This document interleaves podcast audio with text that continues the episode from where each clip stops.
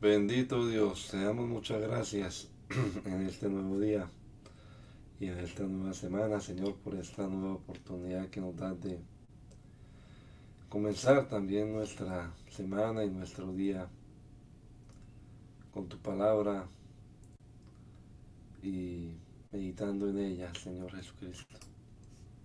Ayúdanos, mi Dios, te lo ruego. Ayúdanos, Padre amado, para comprender lo que leamos en tu palabra. Danos el entendimiento necesario, Señor. Ilumina con tu Espíritu Santo nuestra mente, nuestro corazón, para que podamos comprender lo que leamos de tu palabra. Haznos comprender, Señor, para poder poner en práctica tu palabra y que podamos vivir de acuerdo a ella. Te lo rogamos, Dios, en tu nombre poderoso, Jesús. Amén. Amén. Génesis capítulo número 47 en la nueva versión internacional. José fue a informarle al faraón y le dijo, mi padre y mis hermanos han venido desde Canaán con sus ovejas, sus vacas y todas sus pertenencias. Ya se encuentran en la región de Gosén. Además, José había elegido a cinco de sus hermanos para presentárselos al faraón. Y éste les preguntó, ¿en qué trabajan ustedes? Nosotros sus siervos somos pastores, al igual que nuestros antepasados, respondieron ellos. Hemos venido a vivir en este país porque en Canaán ya no hay pastos para nuestros rebaños. Es terrible el hambre que acosa este país. Por eso le rogamos a usted nos permita vivir en la tierra de Gosén. Entonces el faraón le dijo a José, tu padre y tus hermanos han venido a estar contigo. La tierra de Egipto está a tu disposición.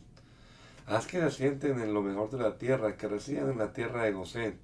Y si sabes que hay entre ellos hombres capaces, ponlos a cargo de mi propio ganado. Luego José llevó a cabo, llegó a Jacob, su padre, y se lo presentó al faraón. Jacob lo saludó Saludó al faraón con reverencia y el faraón le preguntó, ¿cuántos años tienes? Ya tengo 130 años, respondió Jacob. Mis años de andar peregrinando de un lado a otro han sido pocos y difíciles, pero no se comparan con los años de peregrinaje de mis antepasados. Luego Jacob se despidió del faraón con sumo respeto y se retiró de su presencia. José instaló a su padre y a sus hermanos y les entregó terrenos en lo mejor de la región de Egipto, es decir, en el distrito de Ramsés, tal como lo había ordenado el faraón. José también proveyó de alimentos a sus padres, a sus hermanos y a todos sus familiares según la necesidad de cada uno. El hambre en Egipto y en Canaán era terrible. No había alimento en ninguna parte y la gente estaba a punto de morir. Todo el dinero que los habitantes de Egipto y de Canaán habían pagado por el alimento, José lo recaudó para depositar en el palacio del faraón. Cuando a egipcios y cananeos se les acabó el dinero, los egipcios fueron a ver a José y le reclamaron, denos de comer, hemos de morir en su presencia solo porque no tenemos más dinero. José les contestó, si ya se les acabó el dinero, traigan su ganado, y a cambio les daré alimento. Los egipcios llevaron a José su ganado, es decir, sus caballos, sus vacas, ovejas y asnos, y a cambio de ello José les dio alimento durante todo ese año. Al año siguiente fueron a decirle a José, Señor, no podemos ocultar el hecho de que ya no tenemos más dinero y que todo nuestro ganado ya es suyo. Ya no tenemos nada que ofrecerle de no ser nuestros propios cuerpos y nuestras tierras. ¿Va usted a permitir que nos muramos junto con nuestras tierras? Cómprenos ustedes a nosotros a nuestras tierras a cambio de alimento. Así seremos esclavos del faraón junto con nuestras tierras, pero denos usted semilla para que podamos vivir y la tierra no quede desolada. De esta manera José adquirió para el faraón todas las tierras de Egipto. Porque los egipcios obligados por el hambre le vendieron todos sus terrenos. Fue así como todo el país llegó a ser propiedad del faraón y todos en Egipto quedaron reducidos a la esclavitud. Los únicos terrenos que José no compró fueron los que pertenecían a los sacerdotes. Estos no tuvieron que vender sus terrenos porque recibían una ración de alimento de parte del faraón. Luego José le informó al pueblo, desde ahora ustedes y sus tierras pertenecen al faraón porque ya los he los he comprado. Aquí tienen semillas, siempre en la tierra. Cuando llegue la cosecha, deberán entregarla al faraón, la quinta parte de lo cosechado. Las otras cuatro partes de la serán para la siembra de los campos y para alimentarlos a ustedes, a sus hijos y a sus familiares. Usted nos ha salvado la vida y hemos contado con su favor, respondieron ellos. Seremos esclavos del faraón. José estableció esta ley en toda la tierra de Egipto, que hasta el día de hoy sigue vigente. La quinta parte de la cosecha le pertenece al faraón. Solo las tierras de los sacerdotes no llegaron a ser del faraón. Los israelitas se asentaron en Egipto, en la región de Gosén. Y allí adquirieron propiedades, prosperaron, llegaron a ser muy numerosos. Jacob residió 17, años en Egipto y llegó a tener una vida total de 147 años. Cuando Israel estaba a punto de morir, mandó llamar a su hijo José y le dijo, si de veras me quieres, pon tu bajo debajo de mi muslo y prométeme amor y lealtad. Por favor, no me entierres en Egipto. Cuando vaya a descansar junto a mis antepasados, sácame de Egipto y entiérrame en el sepulcro de ellos. Haré lo que me pides, contestó José. Júramelo, insistió su padre. José se lo juró e Israel se reclinó sobre la cabecera de la cama. Poco tiempo después le informaron a José que su padre estaba enfermo. Entonces fue a visitarlo y llevó consigo a sus dos hijos, Manasés y Efraín. Cuando le avisaron a Jacob que su hijo venía a verlo, hizo un esfuerzo, se sentó en la cama y le dijo a José, el Dios Todopoderoso se me apareció en luz en la tierra de Canaán y me bendijo con esta promesa. Te haré fecundo, te multiplicaré y haré que tus descendientes formen una comunidad de naciones. Además a tu descendencia le daré esta tierra como su posesión perpetua. Ahora bien, los dos hijos que te nacieron aquí en Egipto, antes de que me reuniera contigo, serán considerados míos. Efraín y Manasés serán tan míos como lo son Rubén y Simeón. Los hijos que tengas después de ellos serán tuyos, y a través de sus hermanos recibirán su herencia. Cuando yo regresaba de Padán Aram, tu madre murió cerca de Éfrata, en tierra de Canaán, y allí la sepulté junto al camino de Éfrata, es decir, Belén. Al ver a los hijos de José, Israel preguntó, ¿y estos chicos quiénes son? Son los hijos que Dios me ha concedido aquí, le respondió José a su padre. Entonces Israel le dijo, acércalos por favor para que les dé mi bendición. Israel era ya era ya era muy anciano y por su avanzada edad casi no podía ver. Por eso José los acercó y su padre los besó y abrazó. Luego le dijo a José, ya había perdido la esperanza de volver a verte y ahora Dios me ha concedido ver también a tus hijos. José los retiró de las rodillas de Israel y se postró rostro en tierra. Luego tomó a sus dos hijos, a Efraín con la derecha y a Manasés con la izquierda, y se los presentó a su padre. De esta manera Efraín quedó a la izquierda de Israel y Manasés a su derecha. Pero Israel al extender las manos, las entrecruzó y puso, y puso su derecha sobre la cabeza de Efraín, aunque era el menor, y su izquierda sobre la cabeza de Manasés, aunque era el mayor, y los bendijo con estas palabras. Que el Dios en cuya presencia caminaron mis padres Abraham e Isaac, el Dios que me ha guiado desde el día en que nací hasta hoy, el ángel que me ha rescatado de todo mal, bendiga a estos jóvenes, que por medio de ellos sea recordado mi nombre y el de mis padres, Abraham e Isaac, que crezcan y se multipliquen sobre la tierra. A José no le agradó ver que su padre pusiera la mano derecha sobre la cabeza de Efraín, así que tomando la mano de su padre, la pasó de la cabeza de Efraín a la de Manasés mientras le reclamaba. Así no, padre mío, pon tu mano derecha sobre la cabeza de este, que es el primogénito. Pero su padre se resistió y le contestó, ya lo sé, hijo, ya lo sé. También él gestará a un pueblo y llegará a ser importante. Pero su hermano menor será aún más importante y su descendencia dará origen a muchas naciones. Aquel día Jacob los bendijo así. Este será la bendición, esta será la bendición que en Israel se habrá de pronunciar. Que Dios cuide de ti como cuidó de Efraín y de Manasés. De ese modo, Israel dio a Efraín la primicia sobre Manasés. Primacia, perdón. Dio la primacia.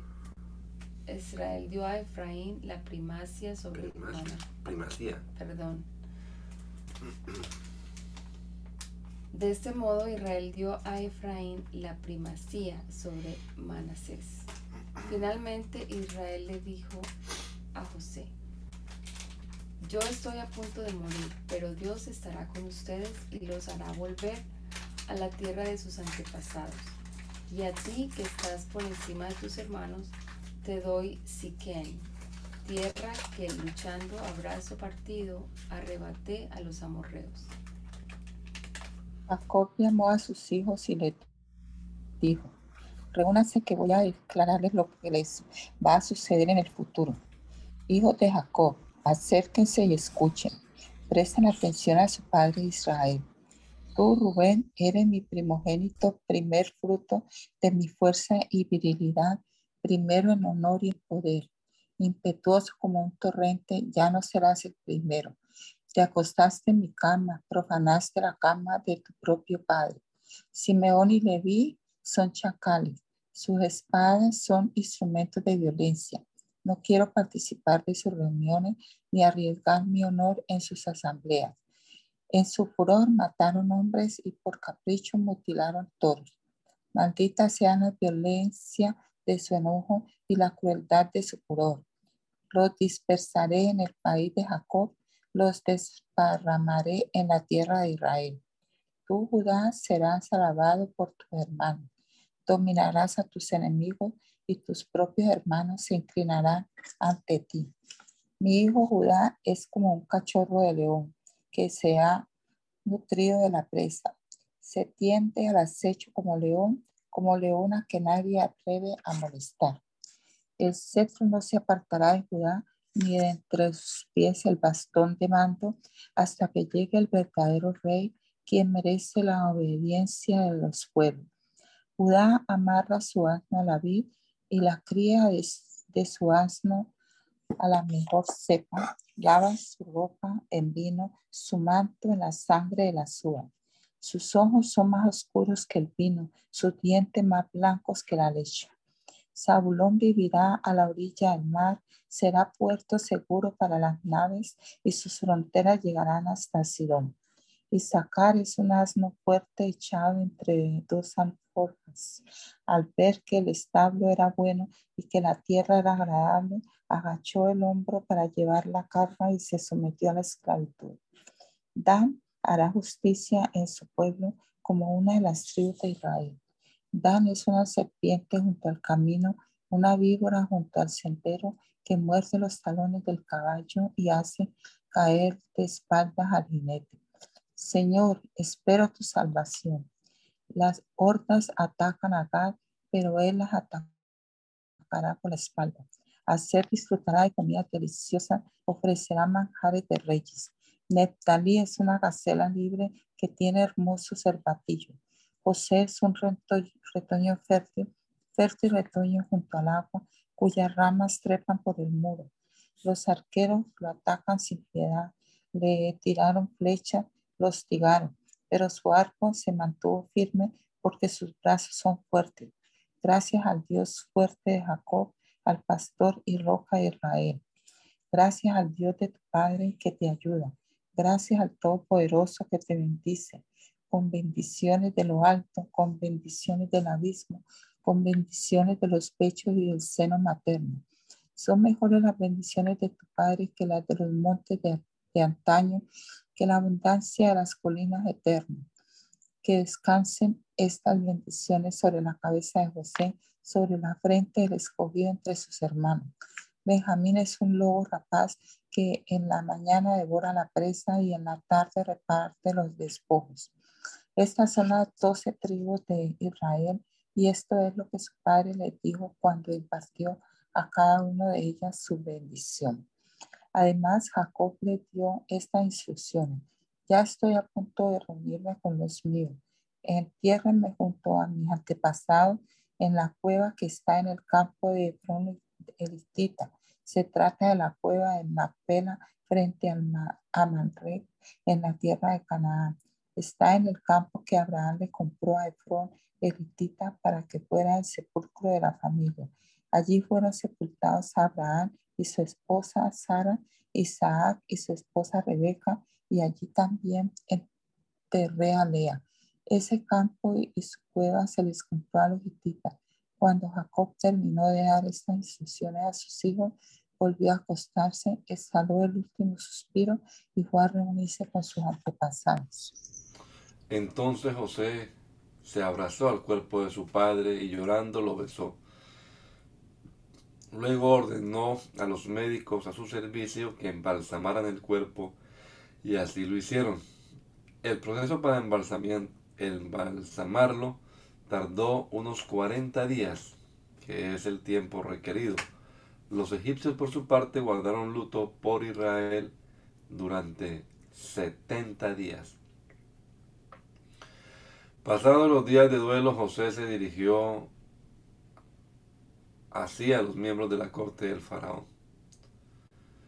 Si me he ganado respeto de la corte, díganle por favor al faraón que mi padre antes de morir me hizo jurar que yo lo sepultara en la tumba que él mismo se preparó en la tierra de Canaán. Por eso le ruego encarecidamente me permita ir a sepultar a mi padre y luego volveré. El faraón le respondió, ve, ve a sepultar a tu padre, conforme a la promesa que te hizo hacerle.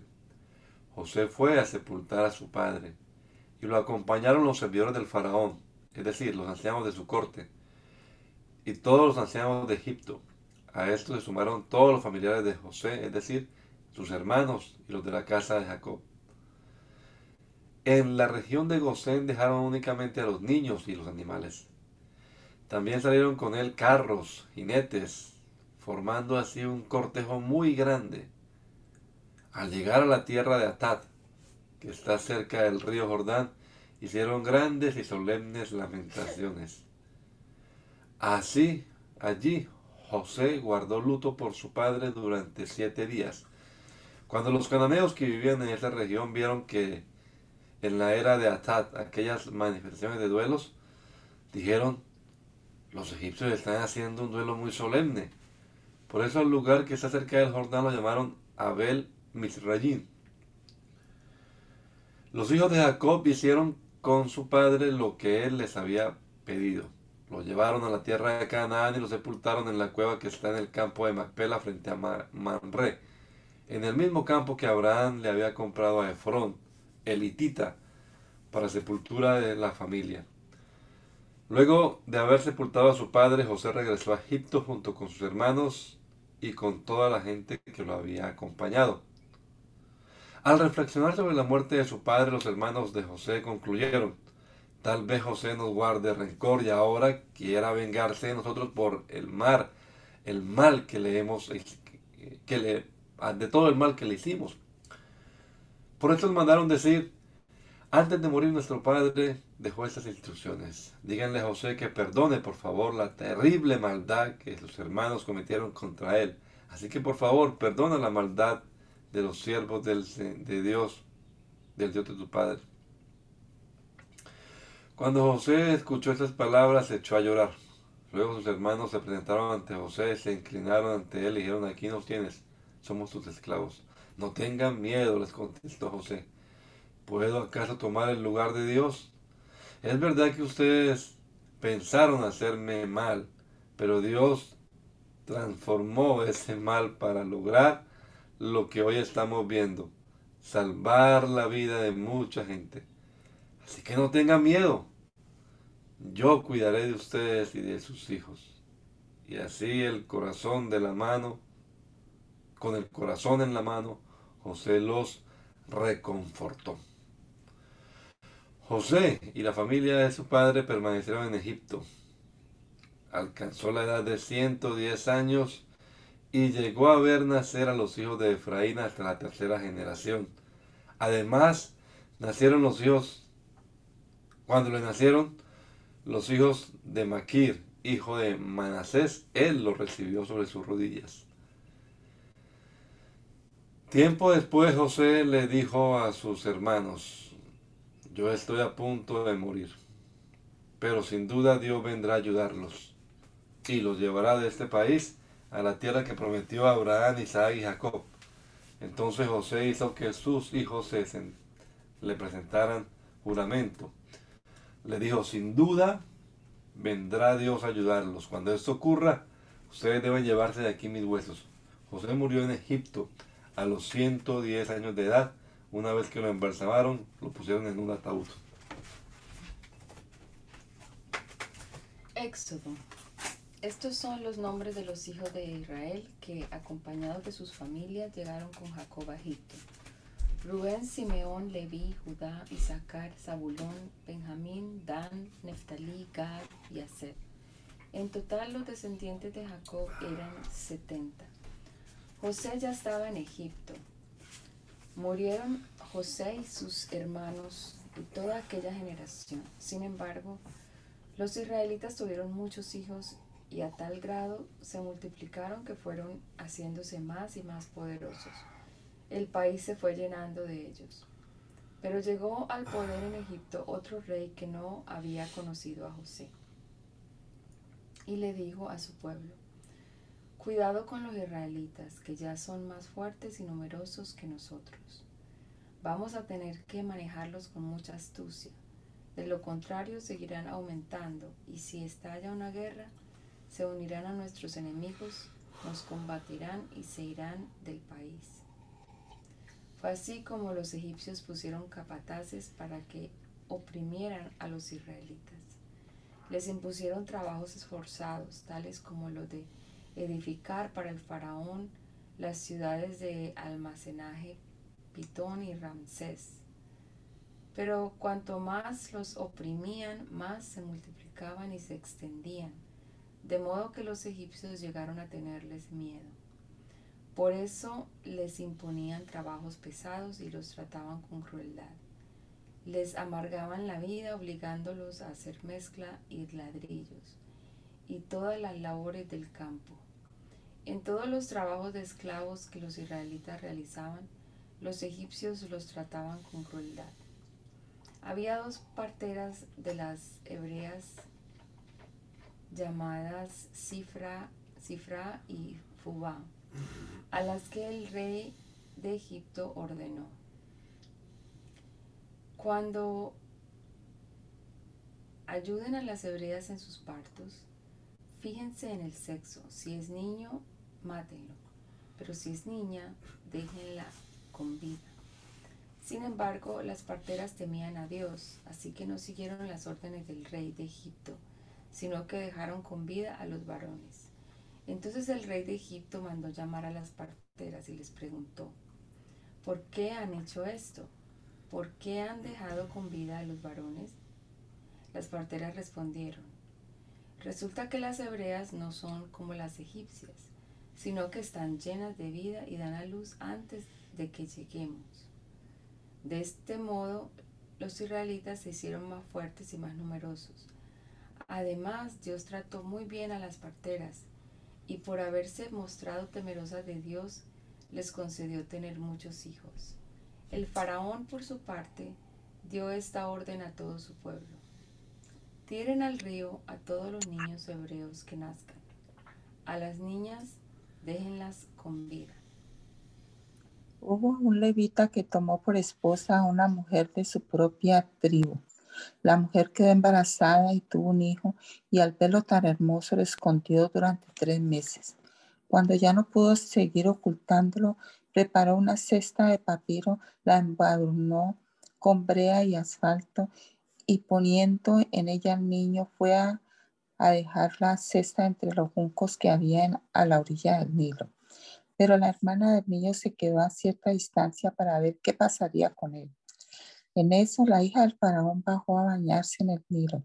Sus doncellas, mientras tanto, se paseaban por la orilla del río.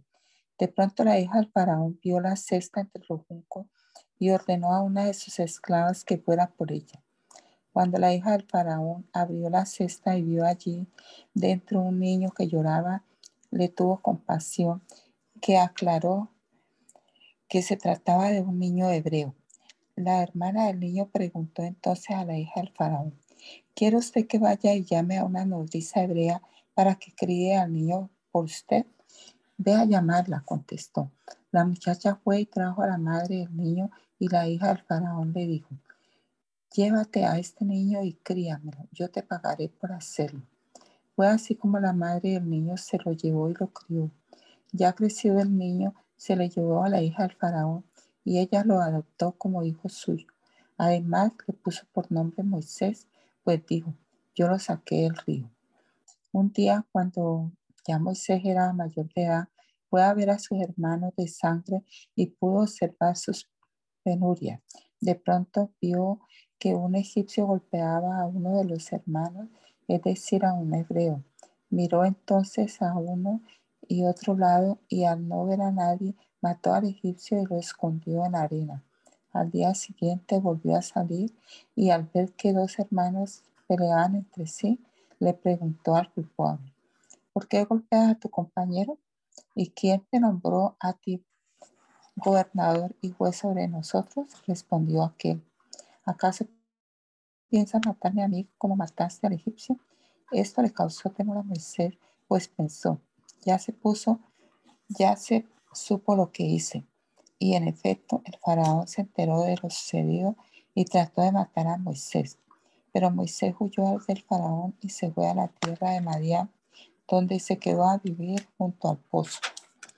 El sacerdote de Madián tenía siete hijas, las cuales solían ir a sacar agua para llenar los abrevederos y dar de beber a las ovejas de su padre. Pero los pastores llegaban y las echaban de allí. Un día Moisés intervino en favor de ellas, las puso a salvo de los pastores y dio de beber a sus ovejas.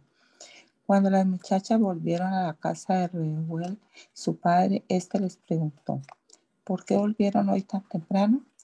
Porque un egipcio nos libró de los pastores, le respondieron. Hasta nos sacó agua, el agua del pozo y dio de beber al rebaño. ¿Y dónde está ese hombre? les preguntó. ¿Por qué lo dejaron solo? Invítenlo a comer. Moisés convino en quedarse a vivir en, en casa de aquel hombre quien le dio por esposa a su hija Séfora. Ella tuvo un hijo y Moisés le puso por nombre Gersón, pues razonó, soy un extranjero en tierra extraña. Mucho tiempo después murió el rey de Egipto. Los israelitas, sin embargo, seguían lamentando su condición de esclavos y clamaban pidiendo ayuda. Sus gritos desesperados, desesperados llegaron a oídos de Dios quien al oír sus quejas se acordó del pacto que había hecho con Abraham, Isaac y Jacob. Fue así como Dios se fijó en los israelitas y los tomó en cuenta. Un día en que Moisés estaba cuidando el rebaño de Jetro, su suegro, que era sacerdote de Madián, llevó las ovejas hasta el otro extremo del desierto y llegó a Oreb, la montaña de Dios. Estando allí, el ángel del Señor se le apareció entre las llamas de una zarza ardiente. Moisés notó que la zarza estaba envuelta en llamas, pero que no se consumía. Así que pensó, qué increíble, voy a ver por qué no se consume la zarza. Cuando el Señor vio que Moisés se acercaba a mirar, lo llamó desde la zarza. Moisés, Moisés, aquí me tienes, respondió. No te acerques más, le dijo Dios. Quítate las sandalias porque estás pisando tierra santa. Yo soy el Dios de tu padre, soy el Dios de Abraham, de Isaac y de Jacob. De Isaac y de Jacob. Al oír esto, Moisés se cubrió el rostro, pues tuvo miedo de mirar a Dios. Pero el Señor siguió diciendo, ciertamente he visto la opresión que sufre mi pueblo en Egipto. Los he escuchado quejarse de sus capataces y conozco bien sus penurias. Así que he descendido para librarlos del poder de los egipcios y sacarlos de ese país, para llevarlos a una tierra buena y espaciosa, tierra donde abundan la leche y la miel. Me refiero al país de los cananeos, hititas, amorreos, fereceos, heveos y jebuseos. Ha llegado a mis oídos los gritos desesperados de los israelitas y he visto también cómo los oprimen los egipcios. Así que disponte a partir. Voy a enviarte a Faraón para que saques de Egipto a los israelitas, que son mi pueblo. Pero Moisés le dijo a Dios, ¿y quién soy yo para presentarme ante el Faraón y sacar de Egipto a los israelitas? Yo estaré contigo, le respondió Dios, y te voy a dar una señal de que soy yo quien te envía. Cuando haya sacado de Egipto a mi pueblo, todos ustedes me rendirán culto en esta montaña. Pero Moisés insistió, supongamos que me presento ante los israelitas y les digo, el Dios de sus antepasados me ha enviado a ustedes. ¿Qué les respondo si me preguntan, ¿y cómo se llama? Yo soy el que soy, respondió Dios a Moisés. Y esto es lo que tienes que decirles a los israelitas yo soy, me ha enviado a ustedes. Además, Dios le dijo a Moisés, diles esto a los israelitas. El Señor, el Dios de, tus, de sus antepasados, el Dios de Abraham, de Isaac y de Jacob, me ha enviado a ustedes. Este es mi nombre eterno. Este es mi nombre por todas las generaciones. Y tú, andéis y reúne los ancianos de Israel y diles, el Señor, el Dios de sus antepasados, el Dios de Abraham, de Isaac y de Jacob, se me apareció y me dijo, yo he estado pendiente de ustedes, he visto cómo los han maltratado en Egipto.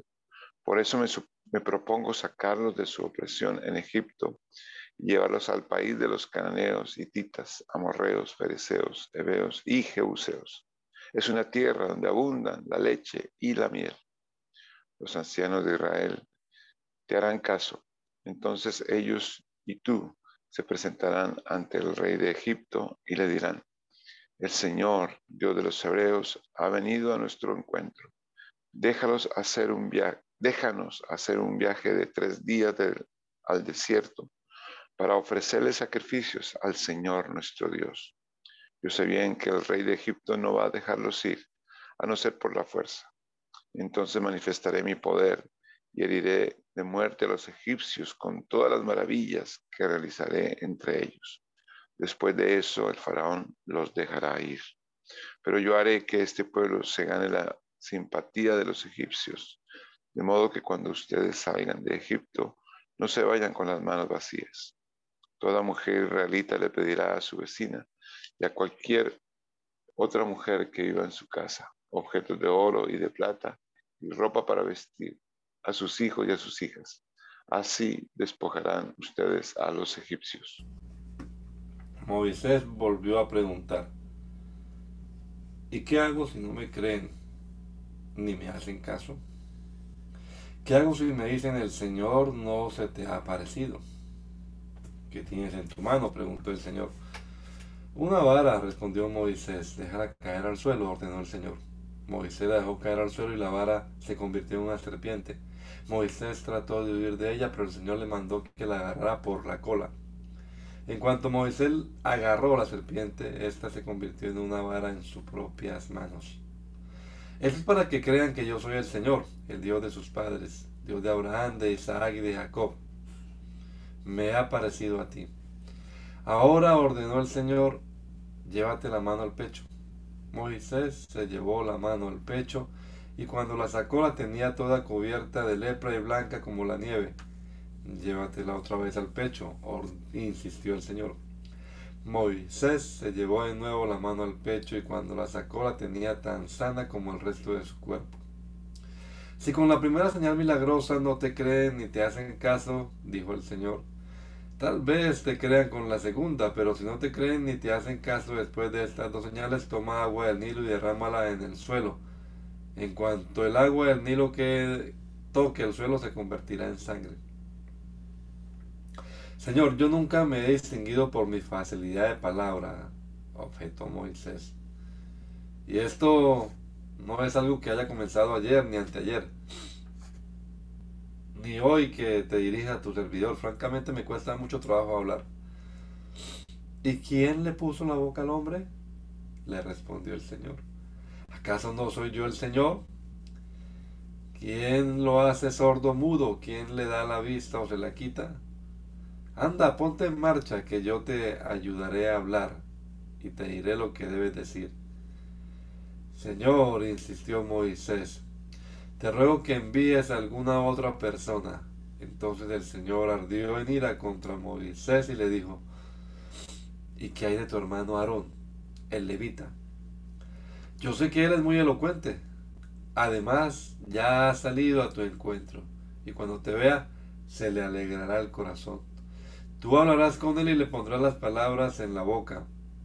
Yo los ayudaré a hablar, a ti y a él, y les enseñaré lo que tienen que hacer. Él hablará por ti al pueblo, como si tú mismo le hablaras.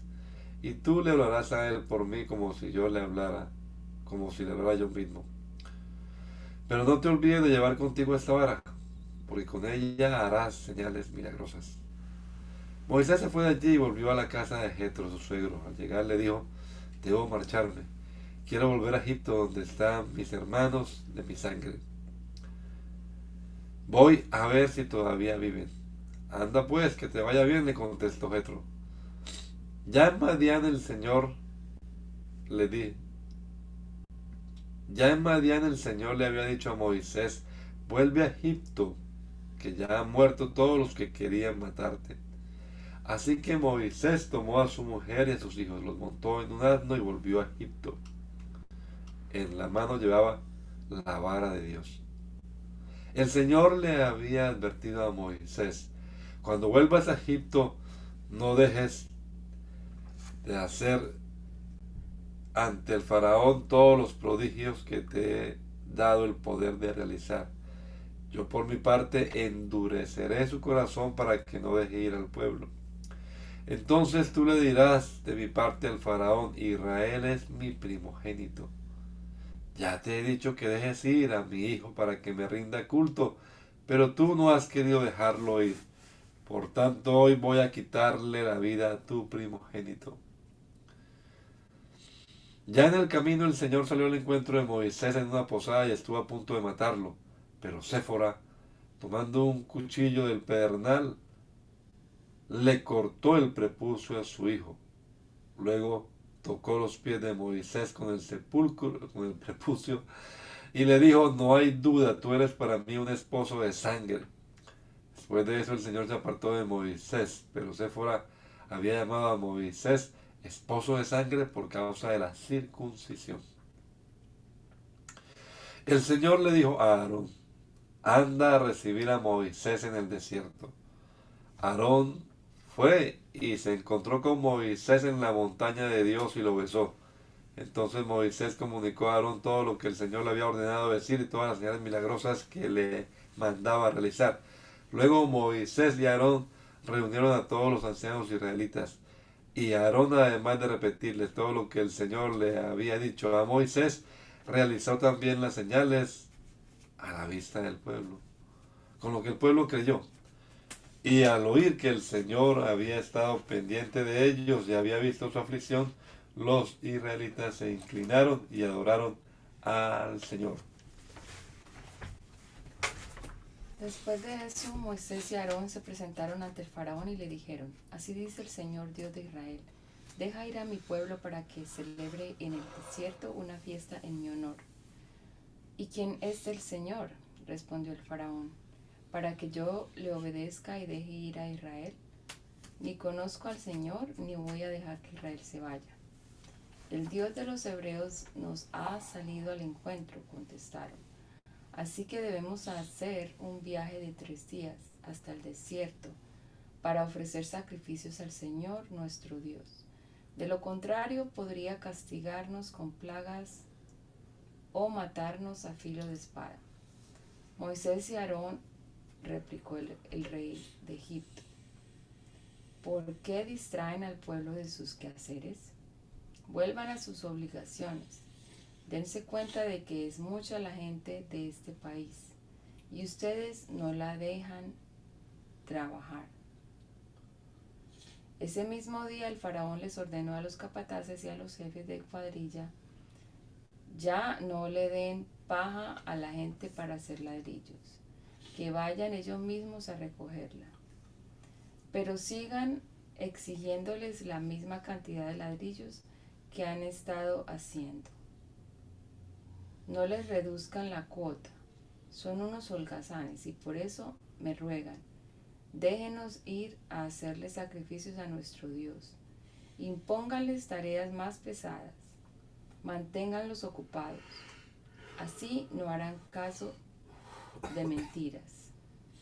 Los capataces y los jefes de la cuadrilla salieron de allí y fueron a decirle al pueblo, así dice el faraón, ya no voy a darles paja, Vayan ustedes mismos a recogerla donde la encuentren. Pero eso sí, en nada se les rebajará la tarea. Así fue así como el pueblo se esparció por todo Egipto para recoger rastrojo y usarlo en lugar de paja. Los capataces no dejaban de apremiarlos y decirles, cumplan con su tarea diaria como cuando se les daba paja. Además, esos mismos capataces del faraón golpeaban a los jefes de cuadrilla israelitas de, de ellos mismos, que ellos mismos habían nombrado y les preguntaban, ¿por qué ni ayer ni hoy cumplieron con su cuota de ladrillos como antes lo hacían? Los jefes de cuadrilla israelitas fueron entonces a quejarse ante el faraón. Le dijeron, ¿por qué su majestad trata así a sus siervos? Ya ni paja recibimos, a pesar de eso, se nos exige hacer ladrillos y como si fuera poco se nos golpea. La gente de su majestad no está actuando bien. Araganes o araganes, exclamó el, el faraón. Eso es lo que son. Por eso andan diciendo, déjanos ir a ofrecerle sacrificios al Señor. Ahora vayan a trabajar. No se les va a dar paja, pero tienen que entregar su cuota de ladrillos. Los jefes de cuadrilla israelitas se dieron cuenta de que estaban en un aprieto cuando se les dijo que la cuota diaria de ladrillos no se les iba a rebajar. Así que al encontrarse con Moisés y Aarón, que los estaban esperando a la salida, les dijeron, que el Señor los examine y los juzgue. Por culpa de ustedes somos unos apestados ante el faraón y sus siervos. Ustedes mismos se les han puesto la espada en la mano para que nos maten. Moisés se volvió al Señor y le dijo, ay Señor, ¿por qué tratas tan mal a este, a este pueblo? ¿Para esto me enviaste? Desde que me presenté ante el faraón y le hablé de, en tu nombre, no ha hecho más que maltratar a este pueblo, que es tu pueblo. Y tú no has hecho nada para librarlo. El Señor le respondió, ahora verás lo que voy a hacer con el faraón. Realmente solo por mi mano poderosa va a dejar que se vayan, solo por mi mano poderosa va a echarlo de su país.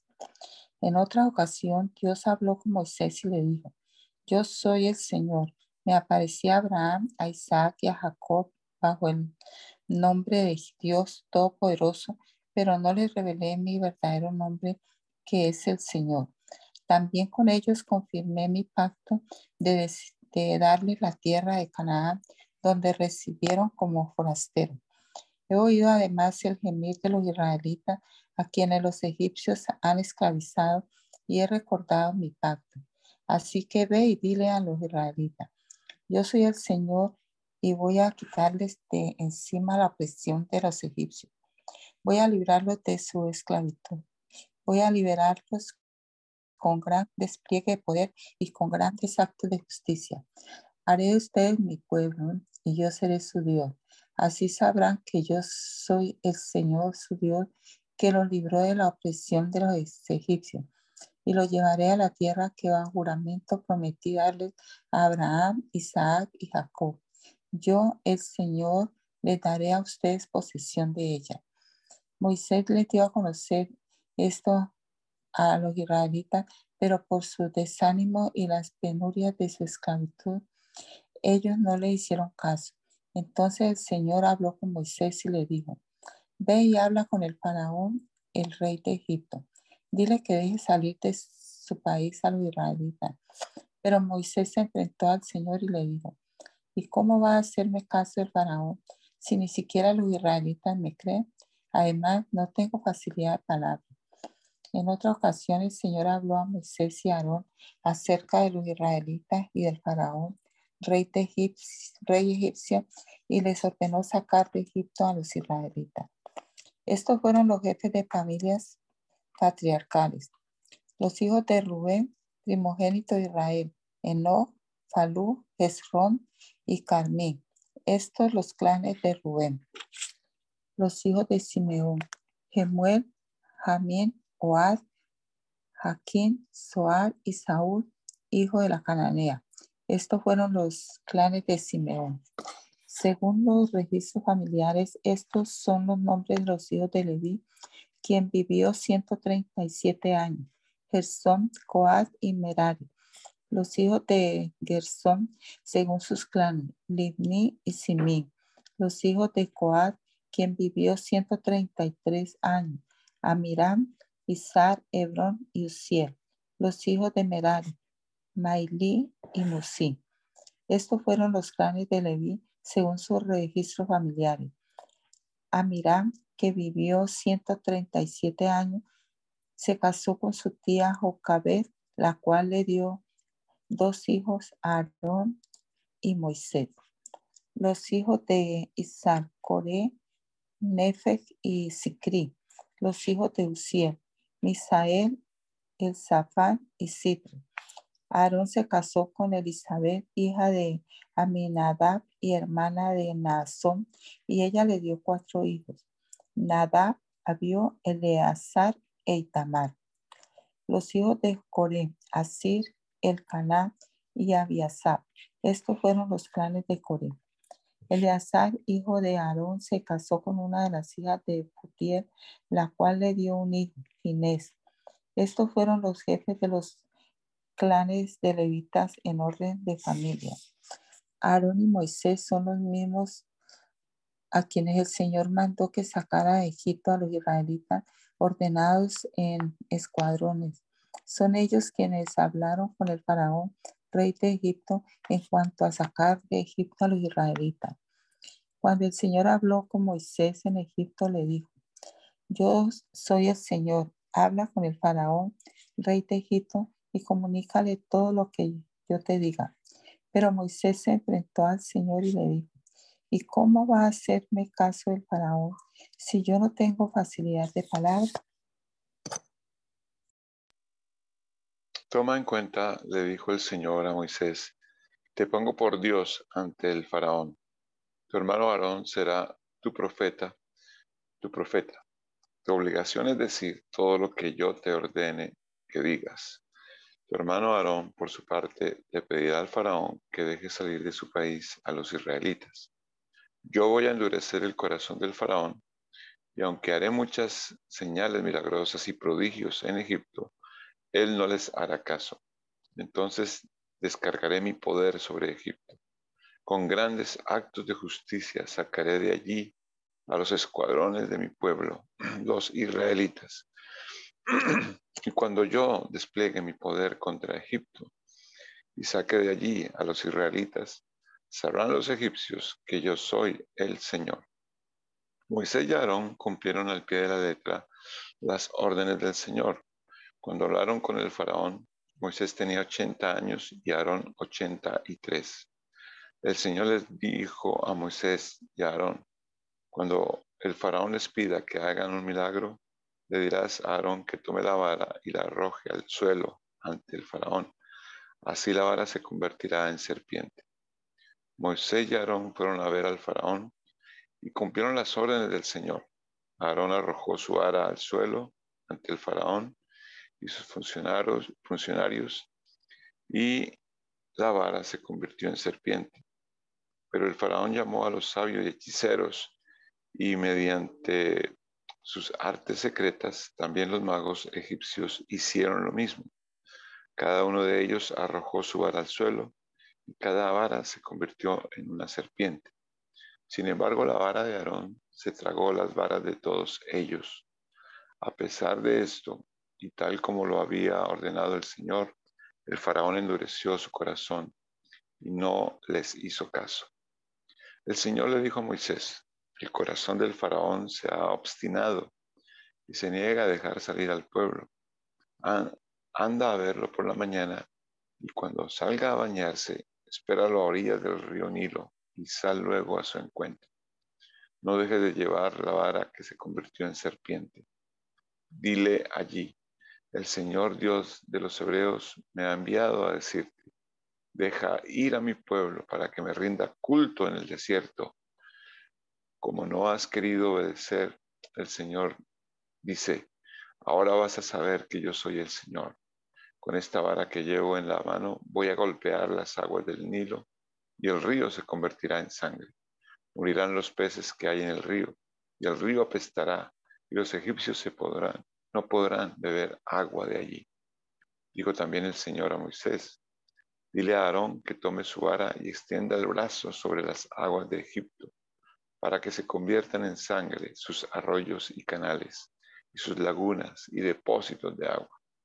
Habrá sangre por todo el territorio de Egipto, hasta en las vasijas de madera y de piedra. Moisés y Aarón cumplieron las órdenes del Señor. En presencia del faraón y de sus funcionarios, Aarón levantó su vara y golpeó las aguas del Nilo y toda el agua del río se convirtió en sangre. Murieron los peces que había en el Nilo y tan mal olía el río que los egipcios no podían beber agua de allí. Por eso todo Egipto se veía sangre. Por eso todo Egipto se veía sangre. Sin embargo, mediante sus artes secretas, los magos egipcios hicieron lo mismo, de modo que el faraón endureció su corazón y tal como el Señor lo había advertido, no les hizo caso ni a Aarón ni a Moisés. Como si nada hubiera pasado, se dio media vuelta y regresó a su palacio. Mientras tanto, todos los egipcios hacían pozos a la orilla del Nilo, del Nilo en busca de agua potable, porque no podían beber el agua del río. Siete días pasaron de que el Señor golpeó el Nilo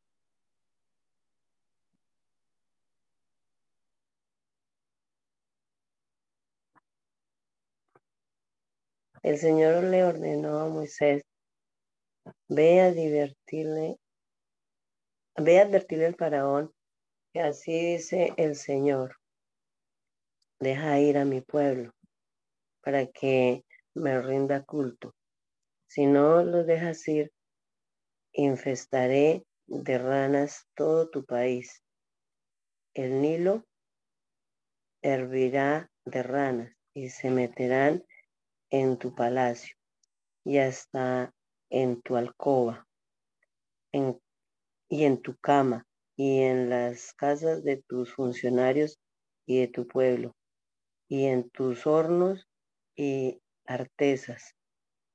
Se treparán sobre ti, sobre tu pueblo y sobre tus funcionarios. Luego el Señor le dijo a Moisés, dile a Aarón que extienda su vara sobre ríos, arroyos y lagunas para que todo Egipto se llene de ranas. Aarón extendió su brazo sobre las aguas de Egipto y las ranas llegaron a cubrir todo el país. Pero mediante sus artes secretas, los magos hicieron lo mismo, de modo que hicieron venir ranas sobre todo Egipto. Entonces el faraón mandó llamar a Moisés y a Aarón y les dijo, ruéguenle al Señor que aleje las ranas de mí y de mi pueblo. Y yo dejaré ir al pueblo para que le ofrezca sacrificios. Moisés le respondió, dime cuándo quieres que ruegue al Señor por ti, por tus funcionarios y por tu pueblo. Las ranas se quedarán solo en el Nilo, y tú y tus casas se librarán de ellas. Mañana mismo, contestó el faraón. Así se hará, respondió Moisés. Y sabrás que no hay, Dios como el Señor, nuestro Dios. Las ranas se apartarán de ti y de tus casas, de tus funcionarios y de tu pueblo, y se quedarán únicamente en el Nilo. Tan pronto como salieron Moisés y Aarón de hablar con el faraón, Moisés clamó al Señor en cuanto a las ranas que habían mandado sobre el faraón. El Señor atendió a los ruegos de Moisés y las ranas comenzaron a morirse en las casas, en los patios y en los campos. La gente las recogía y las amontonaba y el, y el hedor de las ranas llenaba el país. Pero en cuanto el faraón experimentó alivio, endureció su corazón y tal como el Señor lo había advertido, ya no quiso saber nada de Moisés ni de Aarón. El Señor le ordenó a Moisés que le dijera a Aarón, extiende tu vara y golpea el suelo, para que en todo Egipto el polvo se convierta en mosquitos. Así lo hizo Aarón, extendió su brazo, golpeó el suelo con la vara y del polvo salieron mosquitos que picaban a hombres y animales en todo Egipto. El polvo se convirtió en mosquitos. Los magos recurriendo a sus artes secretas trataron también de producir mosquitos, pero no pudieron. Mientras tanto, los mosquitos picaban a hombres y animales. En todo esto anda la mano de Dios, admitieron los magos ante el faraón, pero éste había endurecido su corazón. Así que no les hizo caso tal como el Señor había advertido. El Señor le dijo a Moisés, mañana vas a madrugar, le saldrás al paso al faraón cuando baje al río y le advertirás, así dice el Señor, deja ir a mi pueblo para que me rinda culto. Si no lo dejas ir, enviaré enjambres de tábanos sobre ti y sobre tus funcionarios, sobre tu pueblo y sobre tu casa.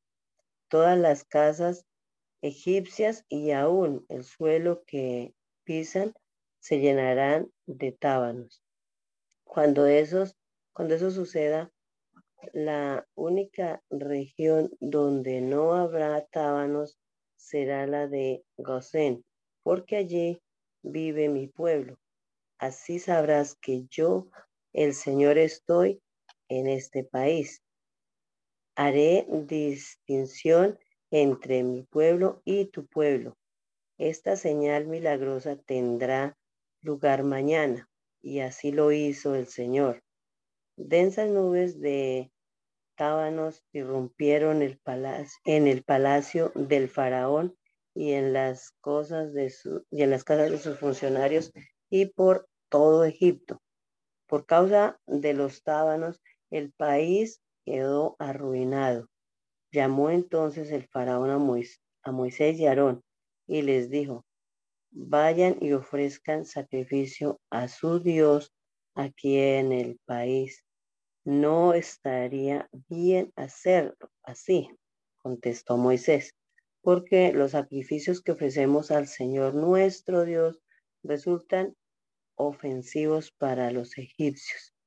Si a la vista de ellos ofrecemos sacrificios que les son ofensivos, seguramente nos apedrearán.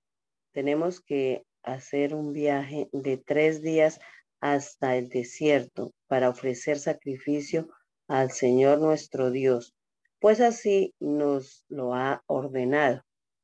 El, faraón respondió, voy a dejarlos ir para que ofrezcan sacrificio al Señor su Dios en el desierto, con tal de que no se vayan muy lejos y de que rueguen a Dios por mí. En cuanto salga yo de aquí, le aseguro Moisés, le aseguró Moisés a Faraón, rogaré por ti al Señor, y de aquí a mañana los tábanos se habrán apartado de ti, de tus funcionarios y de tu pueblo. Pero tú no debes seguir engañándonos ni impidiendo que el pueblo vaya a ofrecer sacrificio al Señor. Así que Moisés salió y le rogó al Señor por el faraón. El Señor accedió a los ruegos de Moisés y se, y se apartó los tábanos del faraón y de sus funcionarios y de su pueblo. No quedó un solo tábano, pero una vez más el faraón endureció su corazón y no dejó que el pueblo se fuera. El Señor le ordenó a Moisés que fuera a hablar con el faraón y le advirtiera, así dice el Señor Dios de los hebreos, deja ir a mi pueblo para que me rinda culto. Si te niegas a dejarlos ir y sigue reteniéndolo, la mano del Señor provocará una terrible plaga sobre los ganados que tienes en el campo y entre tus caballos, asnos, camellos, vacas y ovejas. Pero el Señor hará distinción entre el ganado de Israel y el de Egipto, de modo que no morirá un solo animal que pertenezca a los israelitas.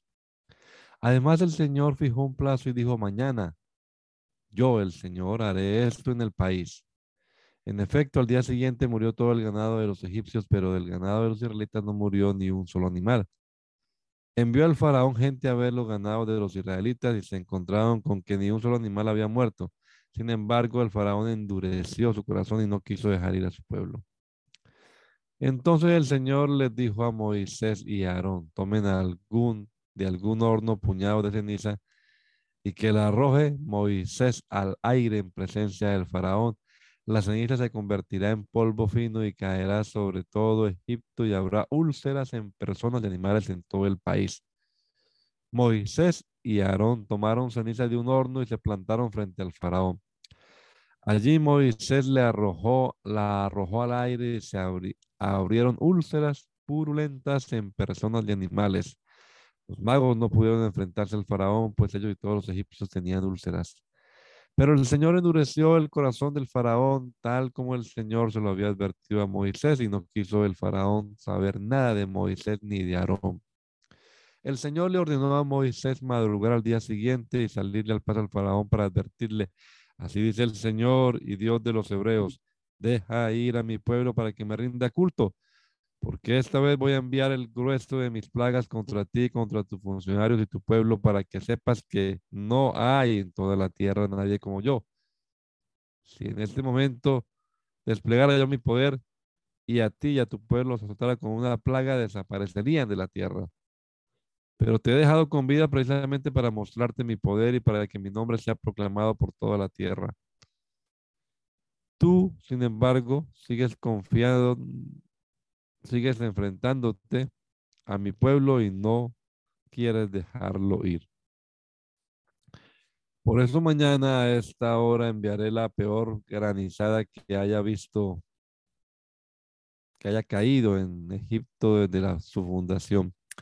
Ordena inmediatamente que se pongan bajo techo tus ganados y todo lo que tengas en el campo, lo mismo personas que animales, porque el granizo caerá sobre los que anden al aire libre y los matará. Algunos funcionarios del faraón temieron las palabras del Señor y se apresuraron, a poner bajo techo a sus esclavos y ganados. Pero otros no hicieron caso de la palabra de Dios y dejaron en el campo a sus esclavos y ganados. Entonces el Señor le dijo a Moisés, levanta los brazos al cielo para que en todo Egipto caiga granizo sobre la gente y los animales y sobre todos los que creen, todos los que crecen en el campo. Moisés levantó su vara hacia el cielo y el Señor hizo que cayera granizo sobre todo Egipto. Envió, envió truenos, granizo y rayos sobre toda la tierra. Llovió granizo y con el granizo caían rayos zigzagueantes. Nunca en toda la historia de Egipto como nación hubo una tormenta peor que esta. El granizo arrasó con todo lo que había en los campos de Egipto y con personas y animales. Acabó con todos los cultivos y derribó todos los árboles. El único lugar en donde no granizó fue en la tierra de Gosén, donde estaban los israelitas. Entonces el faraón mandó llamar a Moisés y a Faraón y les dijo, esta vez reconozco mi pecado. El Señor ha actuado con justicia mientras yo y mi pueblo hemos actuado mal. No voy a detenerlos más tiempo, voy a dejarlos ir. Pero rueguen por mí al Señor que truenos y granizos los hemos tenido de sobra. En cuanto yo salga de la ciudad, le contestó Moisés, elevaré mis manos en oración al Señor y cesarán los truenos y dejará de granizar. Así sabrán que la tierra es del Señor. Sin embargo, yo sé que tú y tus funcionarios aún no tienen temor de Dios. El lino y la cebada fueron destruidos, ya que la cebada estaba en espiga y el lino en flor.